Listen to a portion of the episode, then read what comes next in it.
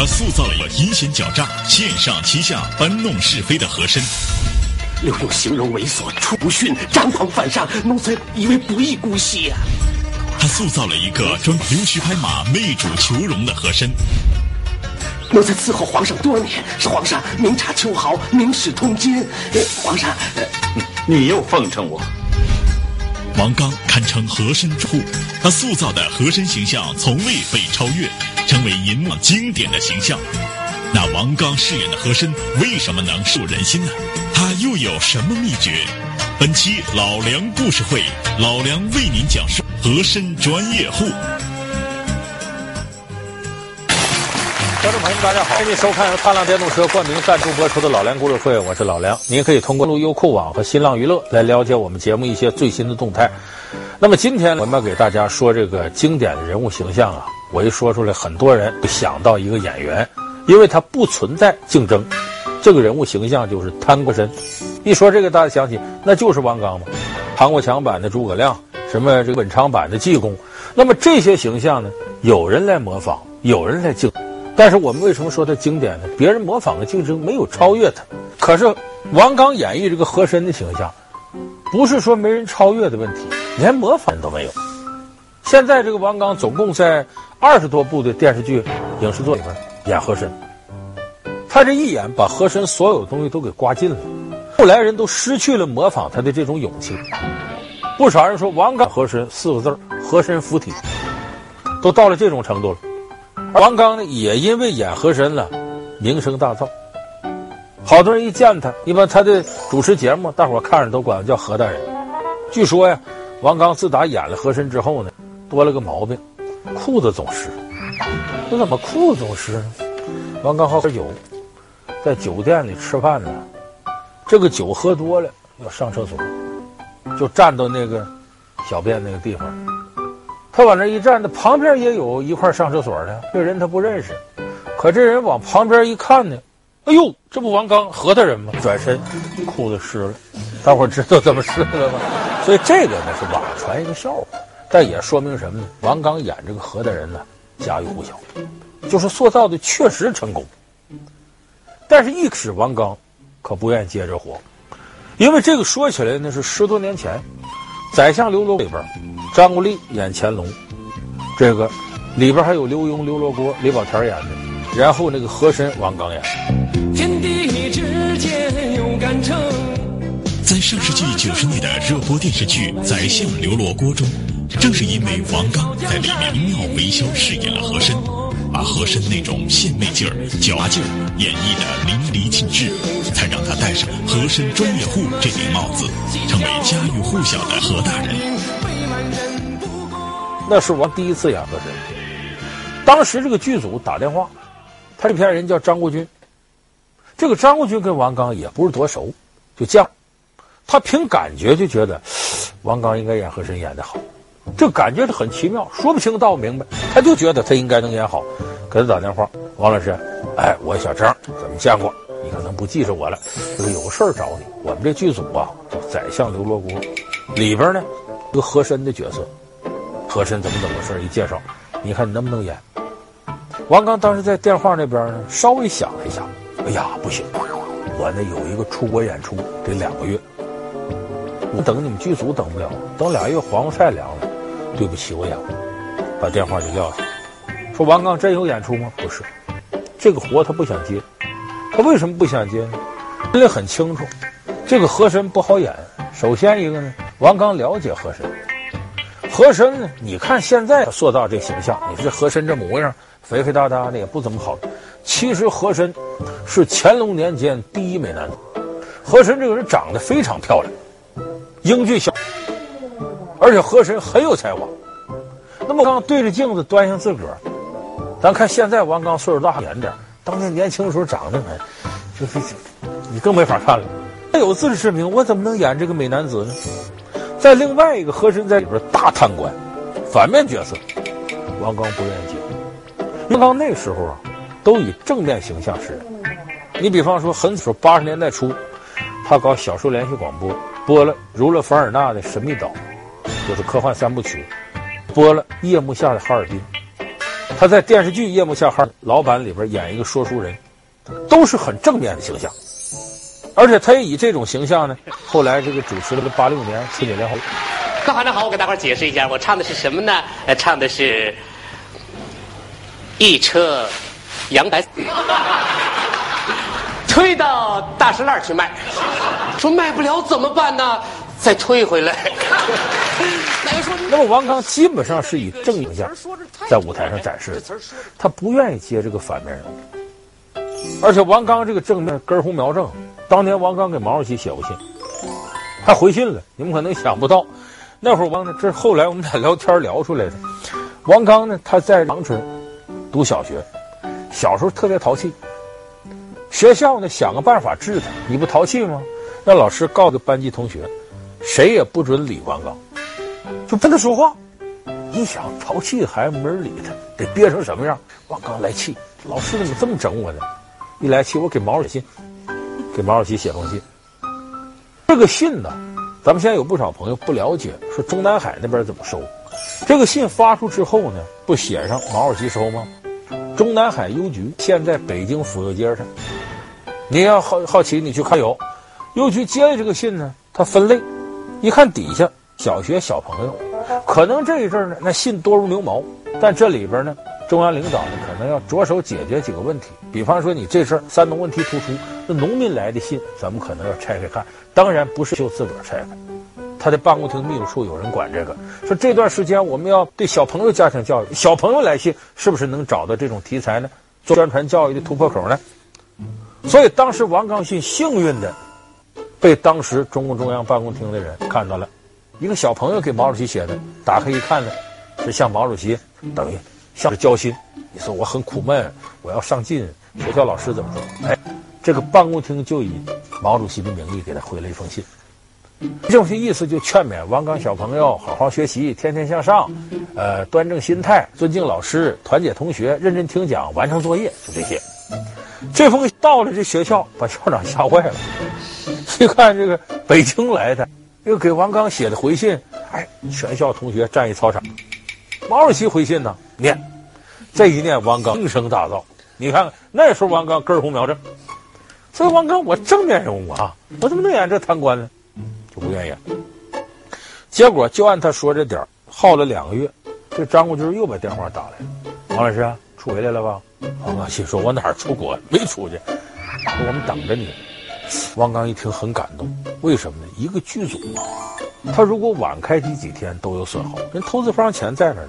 为了你等俩月不开机，这说明真有诚信。其实到底那边因为啥不开机，咱 很可能那演员没选上来，转一圈还得找王刚。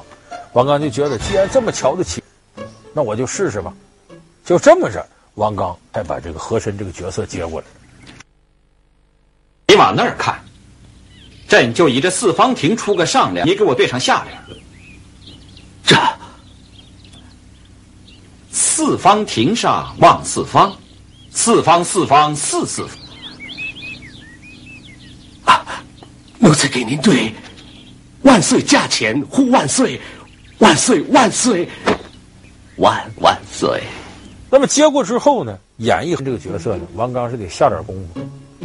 他琢磨，这个角色啊，贪官，他首先呢得了解一下贪官的心理状态。所以他当时搜集了很多历史资料，包括现在的反腐的题材。王刚这么一研究，使他对贪官心理把握的准。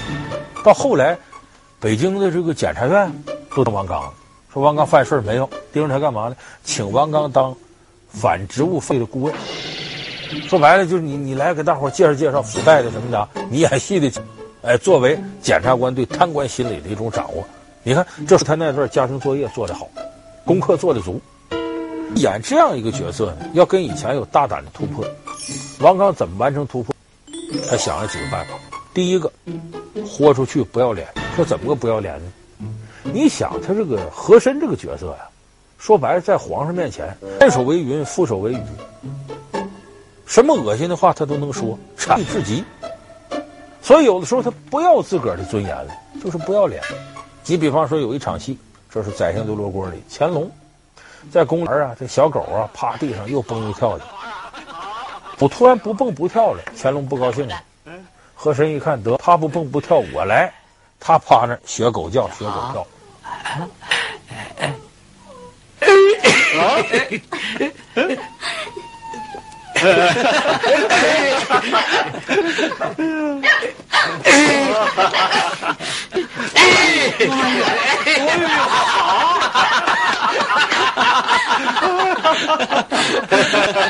何爱卿啊，有你的，这没什么好的，人狗性，狗通人性，不难不难。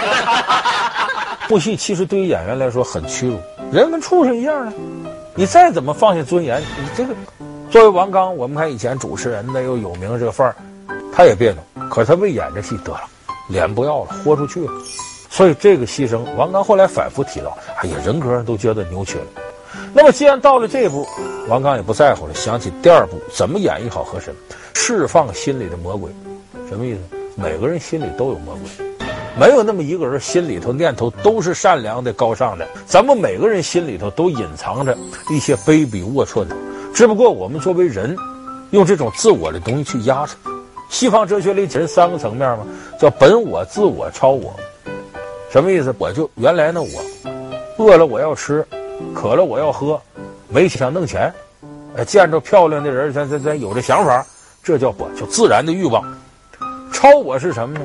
完全社会规范，把这些本能都能盖得住。你比方见着钱不要，啊，见着困难我就上，啊，福岛核电站我我到那去，就这样，这为超我。那么多数人做到超我，也不可能把本我暴露的很赤裸，所以它叫自我，就是两者的一种结合。他要把自己的贪念欲念压下去，尽可能符合社会规范，但这种规范前提一定是利己的，这得对我有好处的，这是一种基本考量。所以王刚在演绎这个时候叫释心里的魔鬼，什么意思呢？尽量把本我释放出来，就自个儿可以想象自己以前脑子里那些贪念、那些不健康的，我把它释放出来。和珅就是这么一个人，就一大坏蛋。所以他在戏上完成这种解放之后呢，确实也投入的演戏变得很痛快。我们看《刘罗锅》里最后一幕戏，是刘墉和和珅，和珅被下到监牢里了，刘罗锅这时候已经退休了，过要致仕。回来呢，再看和珅，俩人隔着一道铁栅栏，牢里牢外俩人聊天，把彼此的人生观、对贪官呐、清官这些概念，俩人来了一次交心式的理顺。你试想想，如果你我之间换一换这方寸之地，是你站在栅栏外边，而不是在栅栏里边，你想想，你还仅仅满足于二锅头？和这骑兵卷大葱吗？你说的太对了，我对阁下您知之太深了。你说这太深了，对你，对，我不会满足的，我会抓紧机会，千方百计的重新朝在我大权，恢复乾隆时。正是这个戏演完了，王刚下来往地上一坐，大喊一声：“过瘾呐！”为什么呢？心里所有这东西能说不能说，全借着戏里说出来了。所以，其实就这个戏，王刚本人也完成了一次超越。所以说，那次演和珅对他来讲是个脱胎换骨的变化。同时，他也反思了：我演这个和珅还有些不足的地方，怎么弥补呢？就说宰相刘罗锅里的和珅太廉价。一看就是坏蛋，而且大伙琢磨，这样大坏蛋也没什么优点，他怎么跑到乾隆跟前去？怎么能作为一个弄臣，既不愿意当忠臣，也不愿意当奸臣？和珅在剧里那句话大实话：我不愿意做忠臣，愿意做奸臣。忠臣必有一死，奸臣讨一死。我只做个弄臣，我不想死，陪皇上就行了。奴才既当不了什么忠臣能臣，更不愿当么奸臣庸臣。奴才充其量不过是个弄臣而已啊！什么？皇上，因为自古以来，一忠臣都免不了一死，而一切臣又逃脱不了一死。恕奴才看，奴才实在不想死。所以他觉得这个脸谱化。那么后来和珅在演《铁齿铜牙纪晓岚》的时候，他就改进了。我们看里边的和珅呢，有那种翻云覆雨的那劲头，收拾人，坏透了；但是也有啊，因为揭穿了自个儿陷于被动尴尬境地里头的，哎，那委屈，一脸落魄相。同时呢，这个和珅后来变得有水平了，诗词歌赋、琴棋书画、艺不行，三分九点、八索九秋，形象非常丰满了。而且为了儿子什么的，多少少人性人情流露出来，所以这个和珅形象就丰满起来。所以《铁齿铜牙纪晓岚》里的和珅，真正到了一种登峰造极、没有表演痕迹的地步。所以这个形象是王刚一次了不起的。那么演到这个地步，真没有人敢跟王刚抢这和珅。你别演这就琢磨琢磨，我能演过他吗？他把和珅都演到附体动作了。那么当然，这种演绎过程呢，王刚加入了新的这种功力。他对和珅这个人物理解，首先他从历史角度来理解。比方说，这个和珅他不笨蛋，还有不少人说，这个乾隆要死了，中国名山大川少受不少涂炭。他走哪儿他都题字，而且一辈子写两万多首诗，当然佳作很少，但他爱写。所以这样的话呢，和珅就得揣摩皇上喜欢写什么诗啊，喜欢用哪些典故啊，题字的时候用流体砚体呀，他都琢磨。你想琢磨透这些东西。这个和珅的能耐小不了，所以这是和珅一个本事。同时，他的文化水准呢，经史子集这些东西，就是诗词歌赋以外的，也很到位。同时呢，和珅也对古玩画这些东西都有深入的研究。那么这一点，偏偏王刚也喜欢这个。